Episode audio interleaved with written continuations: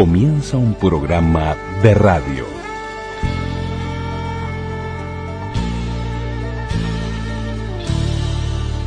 Un programa de radio. Un programa de radio.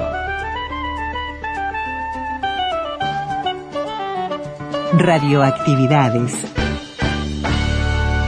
Radioactividades.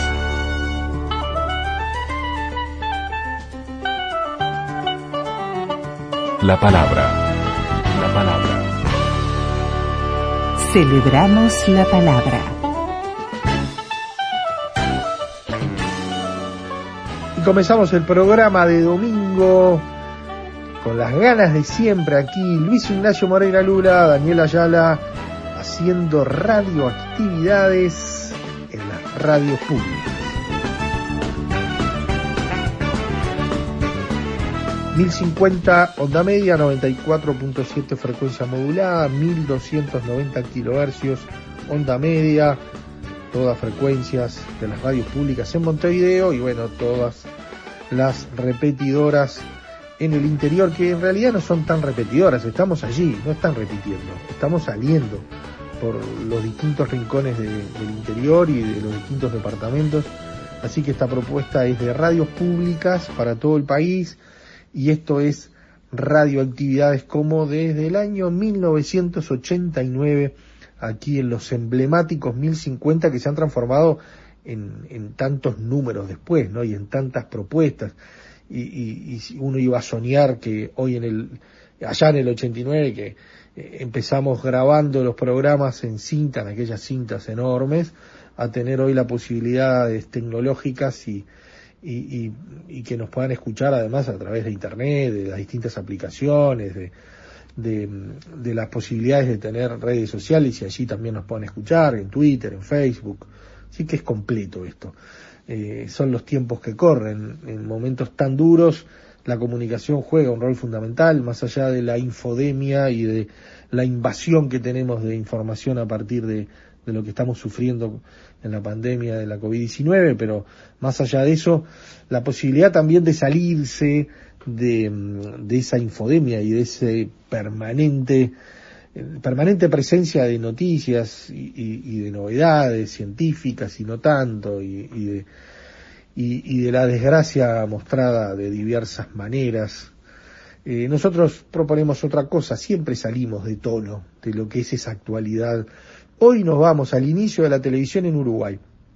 Tenemos como, motor, como, en realidad como pretexto, que la radio con botas de Joan Manuel Serrat se ubica en el año 1956 y, y Serrat allí nos cuenta que era el inicio de la televisión española en ese año. Bueno, nosotros nos vamos al inicio de la televisión nuestra y vamos a compartir testimonios de queridísimos personajes que se entremezclan en esas voces mágicas que aparecen en radioactividades estará Cristina Morán, Marisa Montana, Homero Rodríguez Taveira, Jorge Escardó, contándonos de propuestas televisivas que muchos de ustedes recordarán y que quedaron en lo mejor de la historia de la televisión uruguaya. Esa es la propuesta para este domingo 25 de abril del 2021. Podcast. Radioactividades. Programas DX. Spotify, Anchor.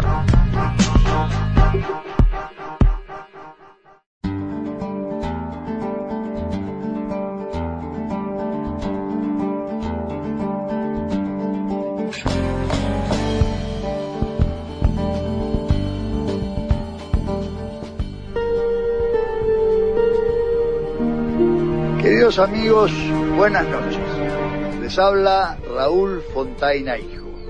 Hoy es 7 de diciembre de 1956 y a partir de este momento empieza a transmitir para todo el Uruguay y está en el aire CXA TV, Canal 10 Saeta. Radioactividades. Cristina Morán. ¿Cómo fueron los principios? Ah, muy lindos. Muy lindos y muy... eh, Ahora puedo decir que eran difíciles, pero en aquel momento no, porque teníamos mucha inconsciencia todos, una inconsciencia linda, una inconsciencia joven, éramos tan jóvenes, ¿viste? Este, y no teníamos, no éramos, insisto, no éramos conscientes de el rol que estábamos protagonizando. Nosotros estábamos siendo pioneros de un de un nuevo medio de comunicación avasallante, un medio avasallante que arrasó con todo. En el mundo entero arrasó con todo. Luego, lo hablábamos hoy, las cosas se van normalizando, pero acá liquidó al cine, liquidó a la radio, liquidó al teatro. La gente quería televisión, la gente quería ver, la gente quería tener un televisor. No había, no había, era muy poca gente tenía televisores cuando se instaló, cuando comenzó Canal 10.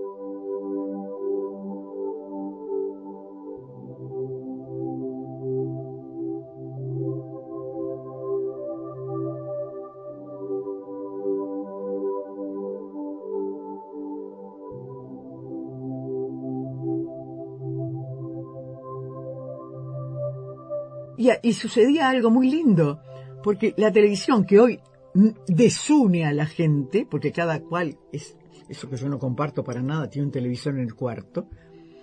En aquel momento, el que tenía televisor en su casa recibía a los vecinos que no tenían y llevaban cosas, viste, para comer y tal. Luego la gente fue comprando, fue adquiriendo sus televisor, porque mi papá y mi mamá por dos años fueron a, ver, a verme en las vidrieras de la casa de, electrodomésticos que ponían los televisores, enormes aquellos y con grandes botones, con imagen y sonido para que la gente se entusiasmara y comprara, que era la forma de vender. Y bueno, entonces la gente cuando comenzó a tener sus televisores, cada cual tenía su casa, pero los domingos, cuando comenzamos con don Raúl Fontaina, un grupito, salíamos a recorrer Montevideo mirando cómo iban aumentando las antenas en las azoteas montevideanas, de aquel Montevideo todavía bastante de azoteas, ¿no? de casas bajas. Eh, era una, fue una aventura maravillosa, fue una aventura en la cual nos embarcamos todos con mucha inconsciencia, con mucho amor, con muchas ganas. Era, éramos creativos, pensábamos, inventábamos, porque no sabíamos nada, nada, fuimos aprendiendo sobre la marcha. No tuvimos videotape hasta los años 70. No sabíamos nada, cómo salíamos, no sabíamos qué pasaba, no sabíamos nada. Sí, distribuidores exclusivos para el Uruguay del mejor televisor del mundo. Del televisor RCA Victor. Tiene el agrado de anunciar el próximo lanzamiento del fabuloso modelo RCA Victor de 23 pulgadas. Y ahora presenta...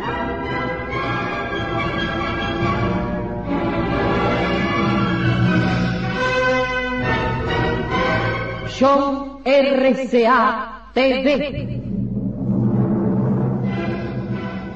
Eh, fue una época estupenda, fue una época increíble irreemplazable, imposible de repetir, no irrepetible además. Pero me acuerdo cuando dijimos, vamos a hacer la primera transmisión de exteriores, y la primera transmisión de exteriores éramos Juan Carlos Victorica y yo, estábamos allá en los galpones, en un campo, en, la Exposición Nacional de la Producción, afuera de los galpones, era, eso era exteriores. Era, maravilloso, es divino. Y nosotros estábamos convencidísimos de nuestros exteriores. Y me acuerdo que don Raúl Fontaina se hacían grandes teleteatros unitarios, ¿eh? Allá se hizo por primera vez Lorca en televisión. La casa de Bernarda Alba, cuidadito. En vivo, ¿eh? En vivo. La casa de Bernarda Alba en vivo, pero se hizo, no sé, Esopo, se, se, hicieron grandes autores, Florencio Sánchez, y don Raúl Fontaine un día dijo, quiero que hagan Espartaco, porque era la época de Espartaco. Entonces, por supuesto nunca se hizo, don Raúl tenía esas cosas, porque él quería que en el camino, los caminos, en el camino ese que llegaba hasta el canal, hasta Saeta, un largo trecho, ahí estuvieran las cruces levantadas con los condenados a muerte. No, era ahí no llegaron. No, no llegamos, no, no. Ahí lo fuimos conversando y no sé qué, le fuimos dando larga. Y don Raúl, mm, pienso que nunca se olvidó del proyecto, pero lo dejó dormir. Esa es la verdad, ¿no? Porque no se olvidaba de nada. Era un tipo increíble. Era, era, fue una época muy linda.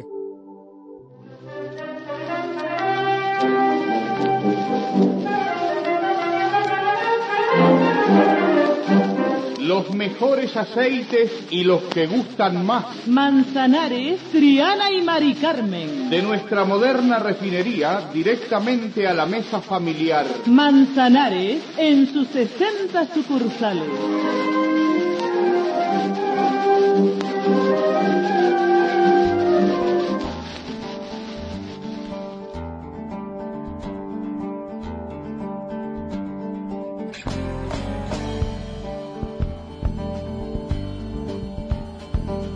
Marisa Montana. Bueno, lo, lo- lo de la televisión vino, ¿cómo se, ¿ves cómo las cosas se encadenan una por la otra? Porque cuando hice eh, el bolo ese al toro, el personaje de María Magdalena en La Verdi, Enriquito Fernández, que era un gran locutor y actor maravilloso, cuyo padre también fue Fernández, muy conocido y muy buen actor de radio también, me vio y a él le ofrecieron hacer algo en televisión. Él trabajaba en el Ministerio de Relaciones Exteriores y yo trabajaba en la UTE. Y me llamó y me dijo, ¿no te interesaría venir a...? y- porque claro, vio que yo tenía buena memoria, que más o menos... Y, le, y entonces fui y conté esa anécdota en, en, en la sala Citarrosa ayer cuando preguntaban, ¿eh? la conté porque pedí un permiso en la UTE que te daban una hora y media para hacer trámites y, y fui toda, me arreglé, fui toda pipí en, en- es donde estaba Cine Radio Actualidad, era Mac Propaganda, Copelo se llamaba el dueño, en Uruguay y Ciudadela en la esquina. Y entonces me recibió un señor muy circunspecto y entonces mm, me pregunto, oye, ¿qué me- yo vengo del teatro, he tenido escuela acá y allá y he hecho unas cuantas obras ya y no sé cuánto. No conozco esto, algo de radio, pero no, esto para mí es desconocido. Bueno, me fui. Cuando llego me dicen las chiquilinas en el, en el trabajo, ¿qué te dijeron? No tengo la menor idea. No me dijo nada, me miró, me miró, me miró, me dijo adiós y no me dijo nada. Muy bien. Después me llamó Enriquito y me dijo, fenómeno, mirá que vamos a, vamos a ensayar, vamos a hacer. Y salió, y esto sí forma parte de la historia de la televisión, salió en el- la estructura de I Love Lucy. ¿Te acuerdas de Lucille Ball y Daisy- de Arnaz, su marido, que hacían una tira maravillosa? Eso lo escribía con mucho talento Enrique Fernández, que era el que escribía los guiones, muy buenos. Tanto es así que su señora hacía mi suegra, que era gordita. y escribió una serie que auspiciaba el Emporio de los Sándwiches. Pasamos el chivo, ¿no? Sí, sí, está perfecto. No, no, pasamos la, la factura. este, lo auspiciaba el Emporio y salía una vez por semana y fue la primera serie de la historia de la televisión del Uruguay que se llamaba Etelvina, tú eres mi amor. Enrique Fernández y Marisa Montana. Ahí fue que yo debuté en la tele Mac Propaganda. Me contrató como, como exclusiva porque había otras agencias ya y me enteré un tiempo después que este señor no me había contestado nada, que estaba, porque no te creas que me olvidé, rebobiné. Este señor tan circunspecto era sordo. Se cierra así la primera edición del Show RCA TV.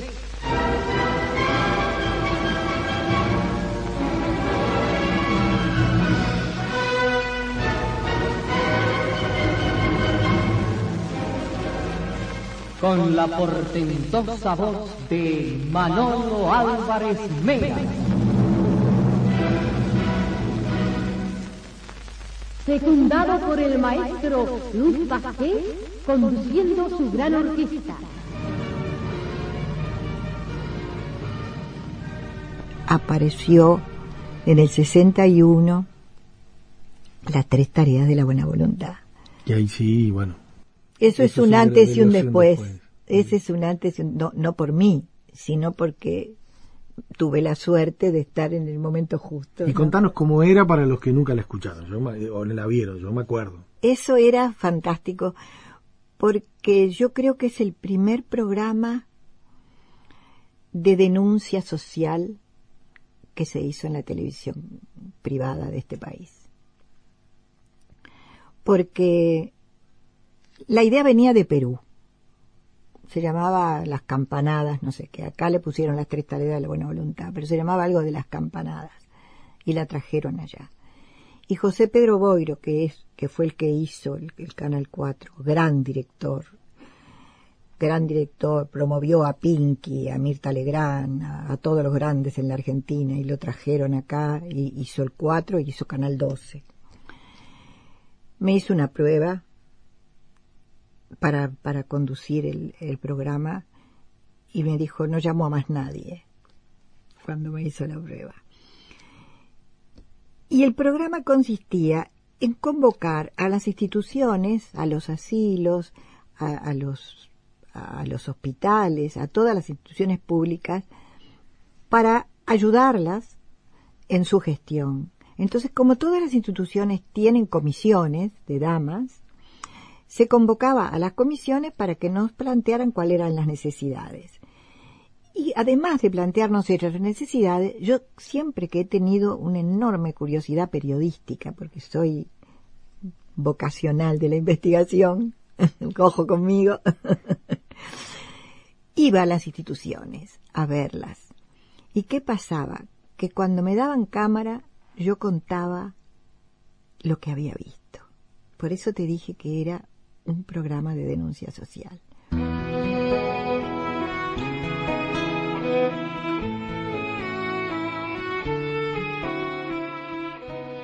Una de las tareas era cantar el himno. Entonces, con, por la cadena Cori, hicieron en los 19 departamentos, en las plazas, convocaron los estudiantes de, los liceales y los escolares, se convocaron en la plaza a la hora del programa y la tarea era cantar el himno nacional al unísono desde las escalinatas del Palacio Legislativo que nos la cedieron para hacer el programa desde ahí.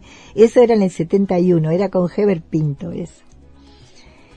Y fue impresionante, porque imagínate, esto no, es otro hito, porque cuando se puso de pie el país entero a cantar el himno en los 19 departamentos, impresionante, eso fue impresionante. Recuerdo que ya, ya mostrando yo esa condición que tengo, que me ha hecho perder por la boca como los peces. Dice, toma, Abdala, me dijeron, agradecele Abdala una tarjeta porque nos han facilitado las escaleras del... Y yo dije, ¿cómo no? Yo le agradezco al señor, pero el Palacio Legislativo es nuestro.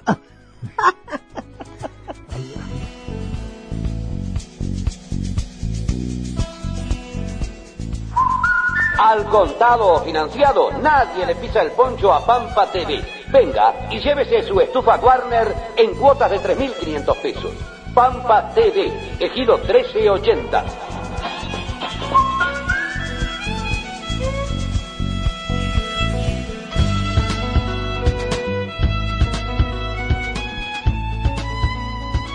Homero Rodríguez Tabeira. La, la, última que te voy a preguntar, porque no te animaste a alguna cosa de televisión, pero al final después te animaste a, a conducir uno de los programas eh, emblemáticos de nuestra televisión, claro, históricos. Siempre tuve curiosidad por la televisión y ganas de hacer televisión. Hice algunas pequeñeces, hacía off, eh, te cuento como anécdota que cuando vino Domenico Moduño, eh, Imperio me dijo, eh, ponete traje y corbata de moya que tenés que conducir a, a Moduño. Oh, qué bueno. Y además yo conocía todas las canciones Voy y no, no, flaco, anda a la cabina. Era otra cosa. Tengo una foto con Moduño comiendo el chorizo, pan que hacían los chicos afuera. Gran tipo Moduño. Y bueno, y, y este, no sé si me fui por la no, ¿Cómo llegaste a Martini? A Martini llego porque entre los locutores de Imperio que yo estaba, el programa Martini Pregunta fue creado por don Carmelo Imperio no por el 12, por Carmelo Imperio. Y la publicidad de Martini la hacía Carmelo Imperio. Por eso Martini pregunta. Muy buenas noches, señoras y señores, oyentes y televidentes de todo el país, señoras, señores presentes aquí en estudio de Tele 12. Punto Martini a cero. Y entonces a mí me llevó para hacer en cámara. eh, ya empecé a aparecer en cámara el Martín y Pregunta haciendo el barcito. El sorteo con un bolillero donde estaban los, cupones, bolillero, no, no era bolilla, eran cupones, y salían los que mandaban llenos, llenos, llenos, porque era el uno en, la audiencia. Bueno, ahí este, hacía el barcito yo, y el sorteo del barcito, todos los programas. Y un día me llama Imperio y me dice, tenés que ir a conducir, Martín, y pregunté, ¿cómo? Sí, porque le dio un preinfarto a Mullins y el doctor no quiere saber más nada. Mullins terminaba sudando, terminaba con unos nervios impresionantes. Y yo me tomaba un plides antes de ir y me persignaba antes de salir, porque eh, era jugársela al aire. Y, y yo le, le, hice una variante. Eh, Tuviste el programa del 10, este, ahora caigo, que dicen, dicen, dicen, dicen hasta que le aciertan. Bueno, así era Martín al principio. Entonces cuando decía 10 y era uno, ¡eh, ganó! No, yo corté eso por mi cuenta y le dije, no señora, tiene que elegir uno. ¿Cuál es? por suerte supo. Dije, bueno, ahora me matan. No, flaco, bárbaro. Claro, porque si no, no tiene gracia, ¿no? ¿Sabes o no sabes? y era el programa de saber. Jorge Escardó.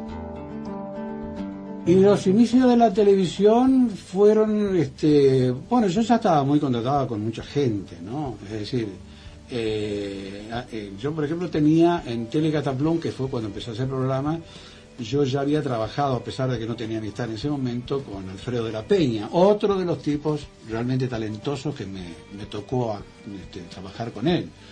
Este, profesor de literatura, además, muy amigo después. Y entonces es un, había salido un programa humorístico que se lo habían ofrecido a Piquito Ruecker, pero Piquito Ruecker justamente no lo pudo agarrar porque en ese momento le habían dado una beca, un viaje a Alemania, qué sé yo, una cosa así, letra. Y entonces a raíz de eso se lo, llamó a, De la Peña, se le interesaba. Y De la Peña me vino a visitar a mi casa y me dijo, mira, a mí me vos que tenés auto. Y si no me das una mano. Porque yo trabajaba con él en el circular, le hacía toda la banda de sonido. De todas las obras que hizo él, ¿no?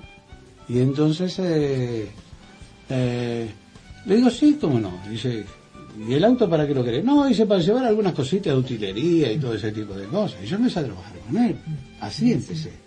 Los dueños de, de Telecataplum, que eran Jorge Daniel Sheck y el elenco en general, estaban convencidos de que quien me pagaba era de la Peña.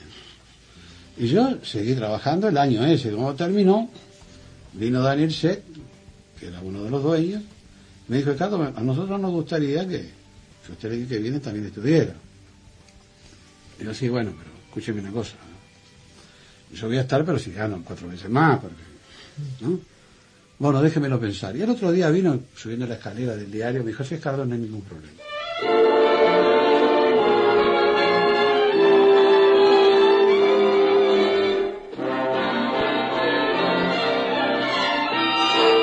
Si usted quiere olvidar que está casado, le cataplum. Si usted quiere olvidar que está empeñado, le cataplum se siente preocupado, dolorido, trastornado o amargado, el Cataplum una vez me pusieron que no se sabía lo que hacía, pero todo lo, hacía, todo lo que hacía lo hacía bien. Con eso me dijo todo. Ahí está. Yo entraba en todo. Es decir, era un programa que en el segundo año yo empezó a trabajar en Buenos Aires. Entonces, el único que sabía qué era lo que íbamos a hacer era yo, ni los dueños Yo, eh, pedíamos, nos poníamos de acuerdo con el productor de Buenos Aires, con Jorge, con Daniel, individuos que siempre me llevé bien. Tuve dos o tres peleas, renuncié y me fueron a buscar. Porque eran gente bien, en ese aspecto no, tengo ninguna queja, fue una, época muy linda. Llegábamos a Buenos Aires y bueno, el que disponía era yo de las escenografías, le decía esa escenografía que pedimos, le decía al director, mirá que, mirá que se nos ya estaba armada. dice, ¿cómo no No, ¿y yo qué hago ¿Cómo arreglo acá? Y digo, bueno, relájame, le decía yo. Entonces me decía, Carlos, en esta sonografía, ¿cuándo va? Le digo, no, esa no va. Ah, no va. Y me insultaba y me decía todo. Se decía. Sí, se ponía furioso. Mario Fay. Mario Fay era el director. Alegrías y sonrisas, buen humor y juventud. Con el tele, con el tele, con el tele, telecataplum.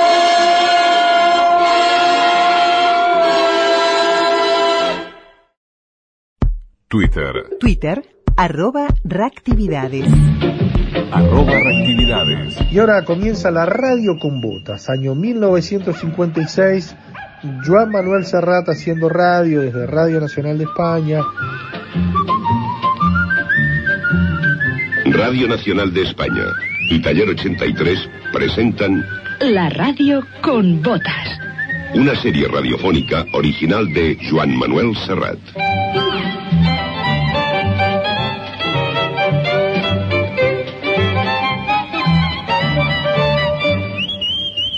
Un recorrido por los caminos de la memoria popular con guion de Joan Ullé y realización de Pera Rivera. La radio con botas. Era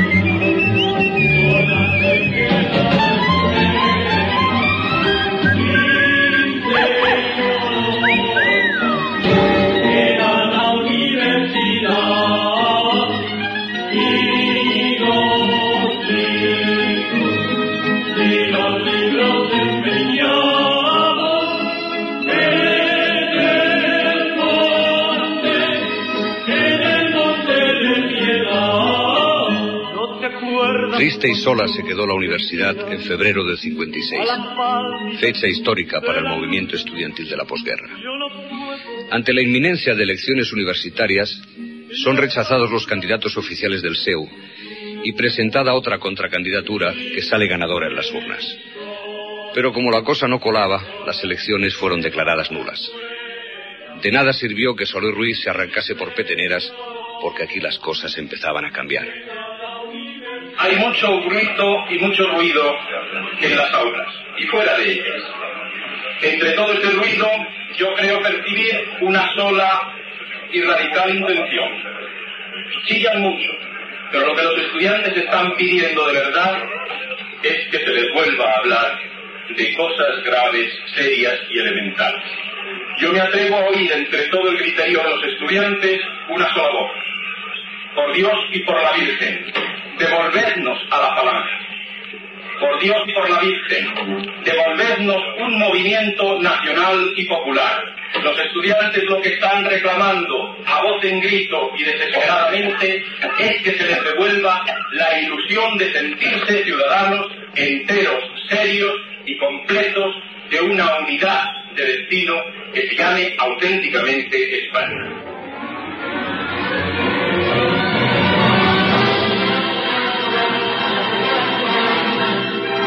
Facultades universitarias de Madrid fueron el escenario de manifestaciones de estudiantes, forcejeos y asaltos, y todo ello culminó el 10 de febrero con una manifestación contenida por la fuerza pública. Un joven falangista, Miguel Álvarez, fue herido de bala en la cabeza sin que se llegara a conocer el autor del disparo. Empezaba una larga noche de cuchillos largos. Se aplicó en todo el país el estado de excepción. Fueron suspendidos algunos artículos del fuero de los españoles y encarcelados Ridruejo, Sánchez Ferlosio, Bardem, Tamames, Ruiz Gallardón, Enrique Mújica y otros intelectuales. No se sabe bien si por castigo o por precaución ante la amenaza de muerte que recibieron de los falangistas.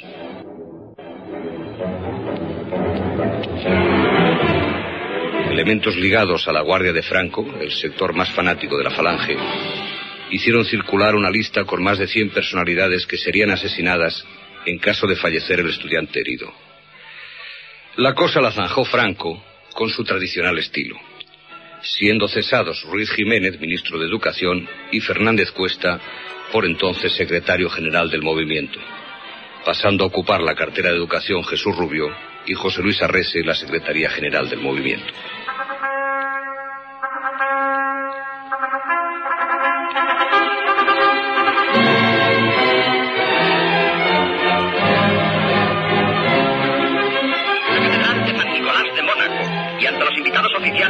22 naciones, entre las cuales figura España, se celebra la solemne ceremonia del matrimonio canónico del príncipe Raniero III con la famosa artista cinematográfica Grace Kelly. El obispo Monseñor Gilles Parté es quien oficia la misa y bendecirá la unión.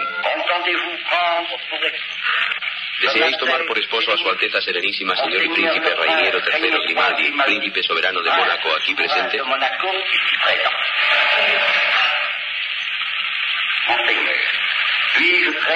Señor, ¿puedo respetuosamente preguntar a su Alteza Serenísima, ¿consiente tomar por mujer y legítima esposa a la señorita Grace Patricia Kelly, aquí presente?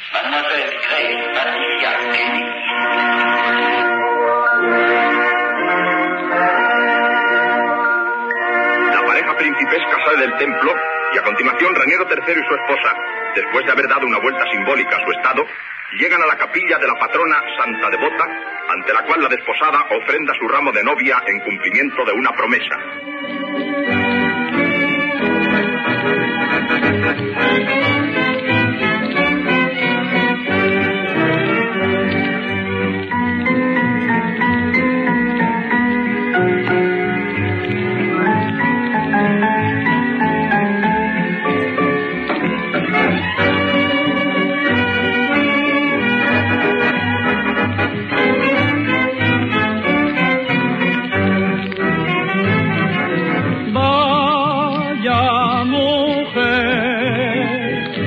Qué elegancia y La radio con botas de Joan Manuel Serrat, siempre en Radioactividades. puede ser que un vestido en confección exista así.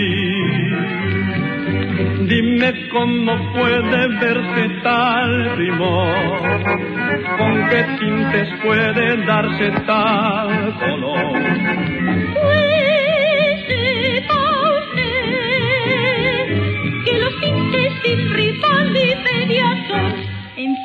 Caliente, solidez perfecta, se consigue usando los tintes Iberia.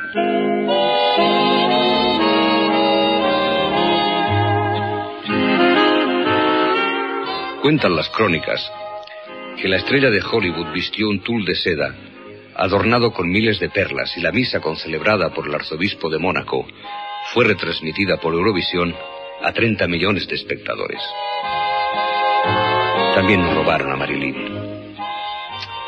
Él se llamaba Arthur Miller y tenía cara de ser un señor aburridísimo. La boda del autor de Las Brujas de Salem con el mito erótico del cine fue una de las noticias del año. Y uno se preguntaba respecto a esos tipos, ¿qué tendrán ellos que nosotros no tengamos? E passa e spassa sotto a sto balcone, ma tu sei guaglione. Tu non conosci femmina, sei ancora così giovane.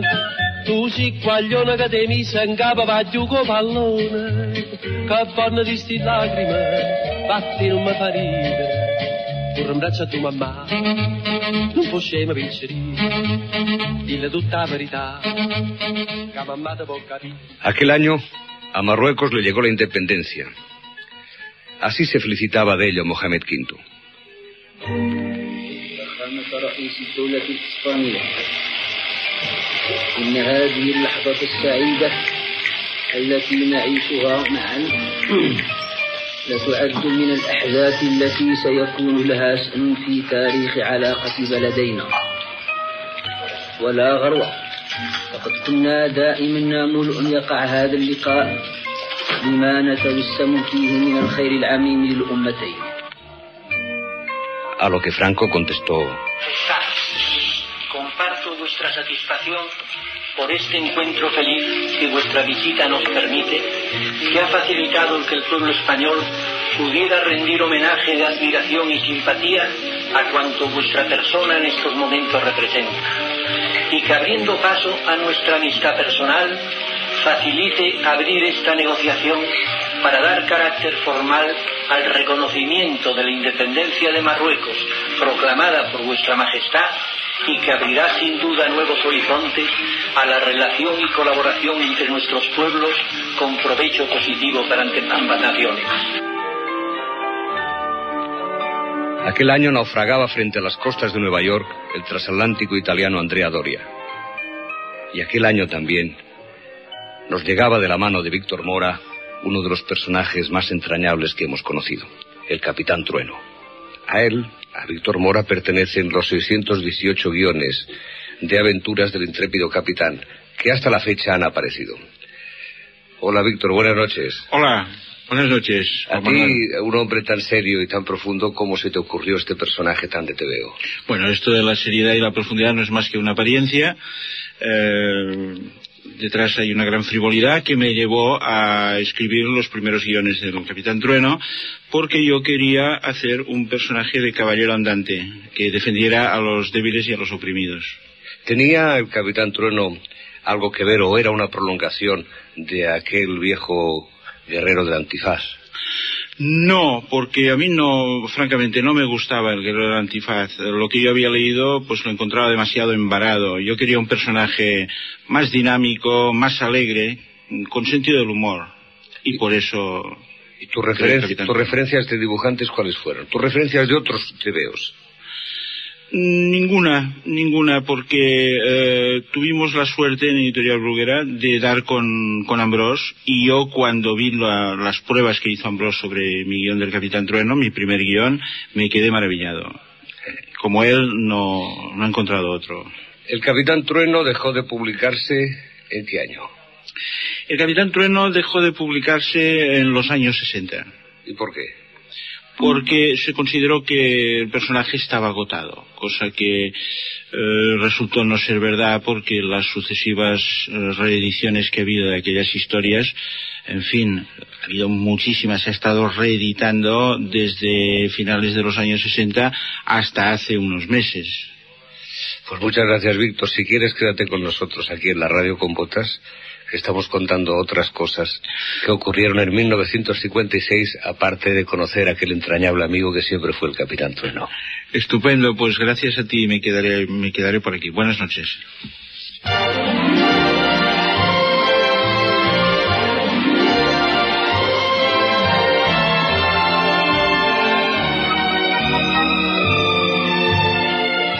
También en 1956 se cerraron las casas de putas y se abrieron las de cultura. Fíjese usted qué paradoja. Aquel año se nos fueron muchos para siempre. Miss Tinguet, la célebre bailarina del Folie Bergère, cuyo gran amor fue Maurice Chevalier, aquel chico guapo con sombrero canotier, al que Grosso Marx le tenía tanta manía. También nos dejó don Pío Baroja y el dramaturgo y poeta alemán Bertolt Brecht, tal vez el autor teatral más influyente del siglo XX. La televisión pronto llegará. La televisión pronto llegará. En mi corazoncito está bonita.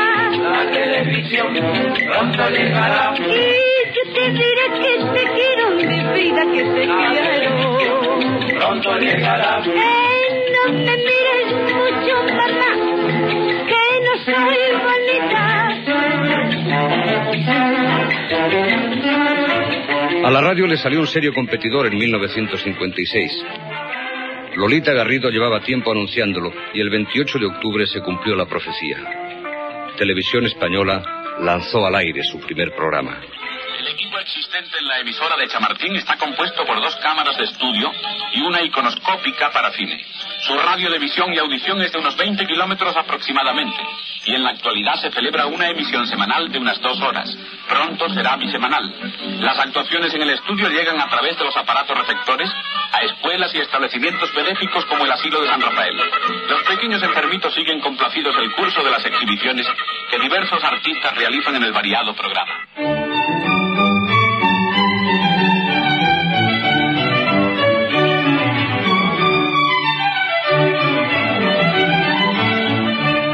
De atenernos al rigor histórico, si es que, como alguien apuntó, en este país existe algún rigor aparte del rigor mortis, las primeras pruebas en circuito cerrado de televisión se efectuaron en 1948 durante la Feria Internacional de Muestras de Barcelona.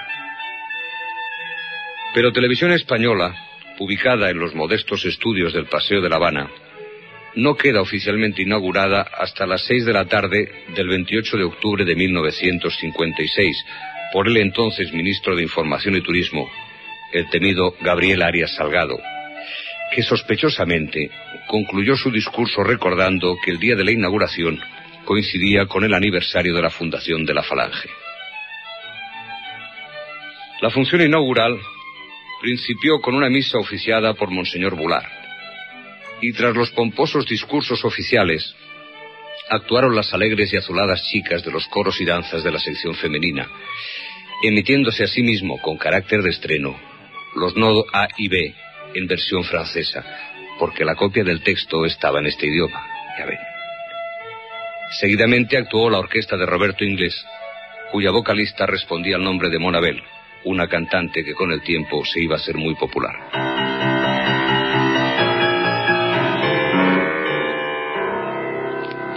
Aquella primera retransmisión fue en plan íntimo, puesto que solo había 600 televisores que funcionaban en el país. Pero a partir de ahí, la venta de receptores experimentó un progresivo incremento, entre otras cosas, gracias a la boda en 1960 de Balduino y Fabiola, que significó la llegada de Eurovisión a televisión española. España ya no parecía estar tan aislada. Ni el inefable noticiario cinematográfico Nodo detentaba ya la exclusiva de poner el mundo al alcance de todos los españoles. Y la pantallita en blanco y negro empezó a presidir los comedores de muchas casas. Oye, Pepe, que los del segundo o tercera ya tienen tele. Tú no podrías, con unas horas extra.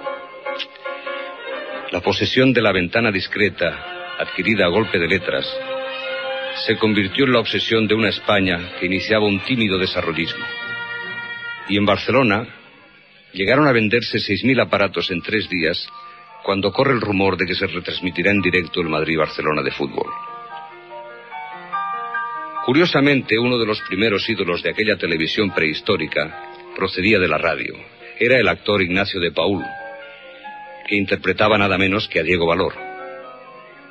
Pero en el terreno de los telefilmes, la colonización norteamericana no se hizo esperar. Doctor Christian es la primera serie de médicos que abrirá el camino a los Gannon y a los Welby. El 5 de octubre de 1960, a las diez y media de la noche, se proyecta el primer episodio de Perry Mason, y el éxito fue instantáneo.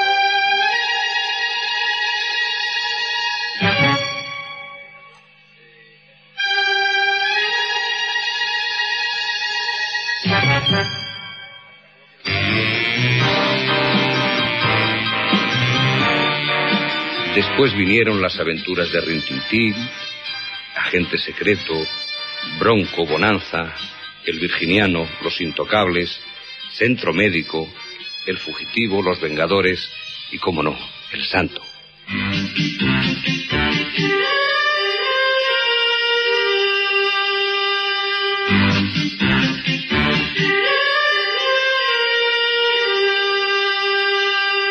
Convertida después en el mayor medio de incomunicación de masas, que logra destruir todo conato de conversación durante las comidas, la televisión española prehistórica fomentaba las reuniones vecinales y amparaba los primeros escarceos amorosos. Un servidor se convirtió en visitante nocturno asiduo del tercero primera, con tal de ver a la vecinita pelirroja y sonreírle de manera cómplice y rozarle el cuerpo, mientras simulaba contemplar un millón para el mejor, o gran parada, o ayer noticia, hoy dinero, o reina por un día, galas del sábado, amigos del martes, historias para no dormir, el agente de Cipol, o esta es su vida, por ejemplo. Televisión Española presenta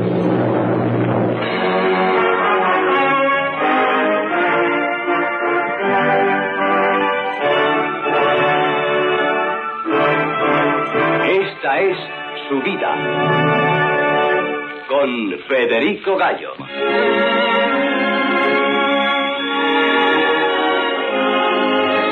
Esta es una casa que se levanta en un lugar idílico a pocos kilómetros de Barcelona, exactamente a 42 kilómetros.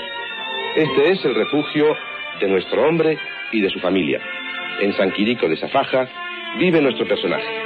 Nuestro personaje, figura legendaria del fútbol mundial, que nos visita esta noche en Esta es su vida. Con nosotros, Ladislao Kubala Estek.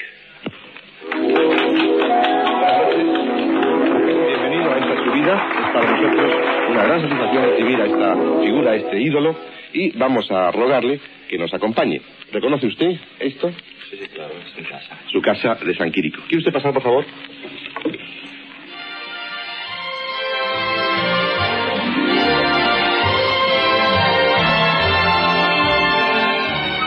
La verdad es que cualquier excusa era buena para mirar de reojo a la vecinita cuyos padres habían adquirido el primer televisor de la escalera. Fraga también comprendió que la televisión podía ser, como en Casablanca, el principio de una gran amistad.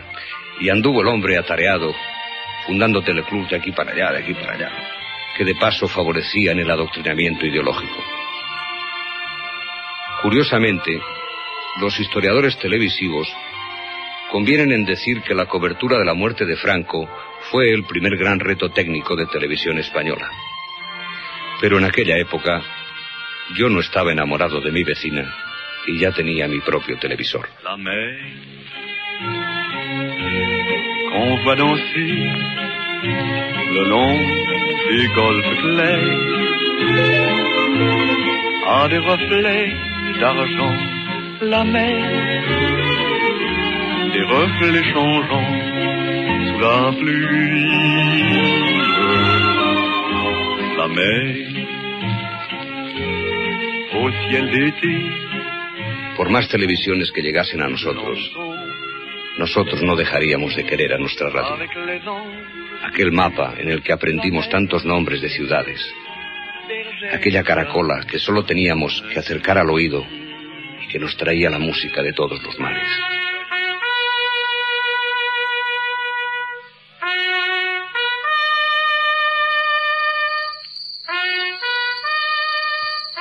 Una de las actitudes que acercan al hombre al mundo de las bestias es esa extraña inquietud que le sobreviene cuando llega la noche. Los anocheceres de los 50 no fueron muy distintos que los de los siglos anteriores, pero todo tenía ese pequeño aire de devolución a las sábanas y de reencontrarse con los dedos de los pies y los aromas de la eterna sopa del barrio. El anochecer llegaba en la punta inflamada de la pértiga de los faroleros.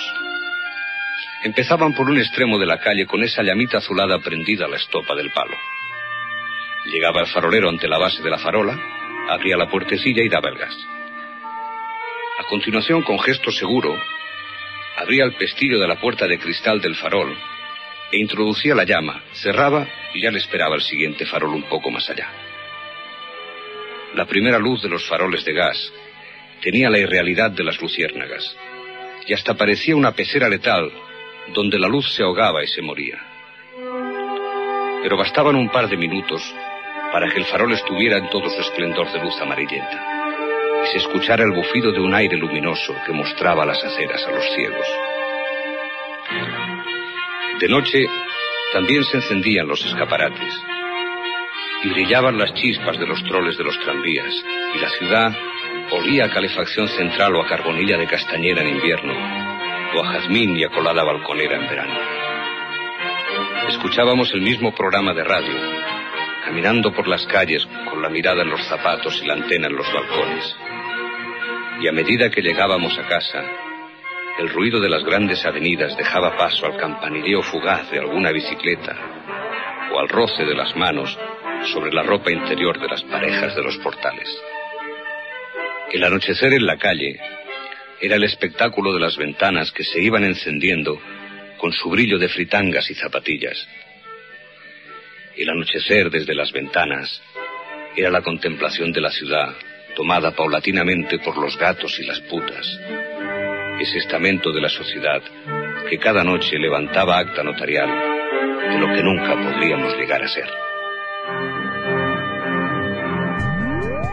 Facebook, Radioactividades. Correo arroba radioactividades.org. Twitter, arroba reactividades. Arroba reactividades.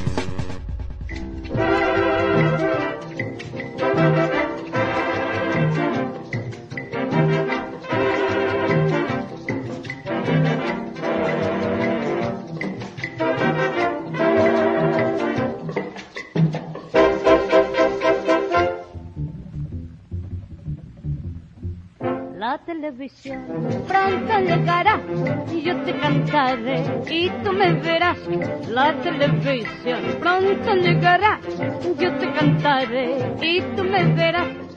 Vísteme bien, mamá. Y nos vamos con Lolita Garrido, la Voy a televisión. transmitir que no hace falta tener buena voz. Hay que lucir bastante el figurín.